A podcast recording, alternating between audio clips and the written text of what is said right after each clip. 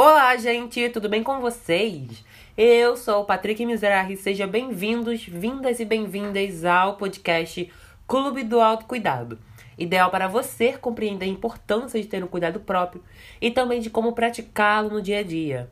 Nesse segundo episódio, eu falarei os principais hábitos de autocuidado para você praticar e garantir bem-estar. Na correria do dia a dia, às vezes mal temos tempo de parar e refletir sobre como tratamos a nós mesmos. Não é incomum vermos pessoas cansadas ou pessoas que esquecem de se olhar no espelho e enxergar as suas necessidades. O autocuidado está além de simples definições e só pode ser alcançado a partir de nossas ações.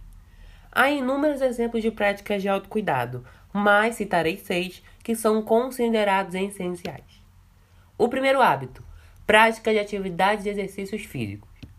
Atividades como exercícios físicos podem ajudar a combater estresse, depressão, ansiedades e outros. Afinal, mente e corpo andam juntos.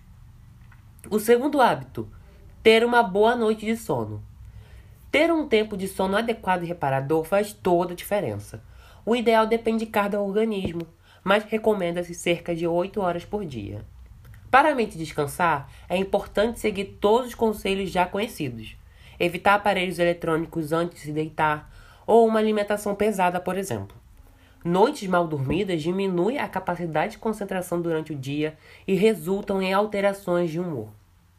Terceiro hábito: ter uma alimentação saudável.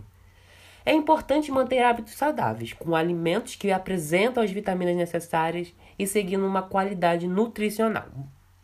Isso não significa que a comida tenha que ser cheia de restrições ou sem sabor. Além das comidas saudáveis, que podem ser super saborosas, não é preciso se limitar a esses cardápios 100% do tempo. Fugir da rotina de vez em quando também pode trazer benefícios para a saúde mental. Quarto hábito: manter uma vida social ativa e tranquila. Tenha uma vida social tranquilíssima, vivendo em harmonia com as pessoas e mantendo contato com amigos, familiares e etc.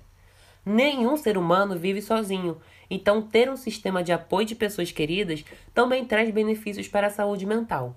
Se divertir, trocar informações e conversar com os amigos também é autocuidado. Quinto hábito: reservar momentos para o lazer ou para um hobby. Seja ler um livro, assistir um filme, passear ou qualquer outra coisa que você goste. A vida vai muito além das rotinas e obrigações, e por isso é importante valorizar momentos consigo mesma, sem uma finalidade específica, entende? Sexto e último hábito: psicoterapia. Essa ajuda profissional pode fazer com que o indivíduo compreenda melhor si mesmo e suas tomadas de decisões, ajudar a resolver conflitos e, consequentemente, ter uma vida com mais qualidade. Além de, claro, tratar problemas psicológicos como transtornos de ansiedade e depressão, na tentativa de promoção de saúde mental. Não há autocuidado sem prática. São hábitos gerais que fazem toda a diferença para o nosso bem-estar.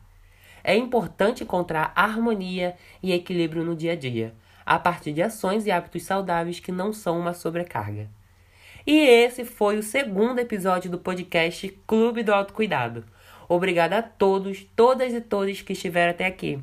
Te aguardo no terceiro episódio, hein? Tchau!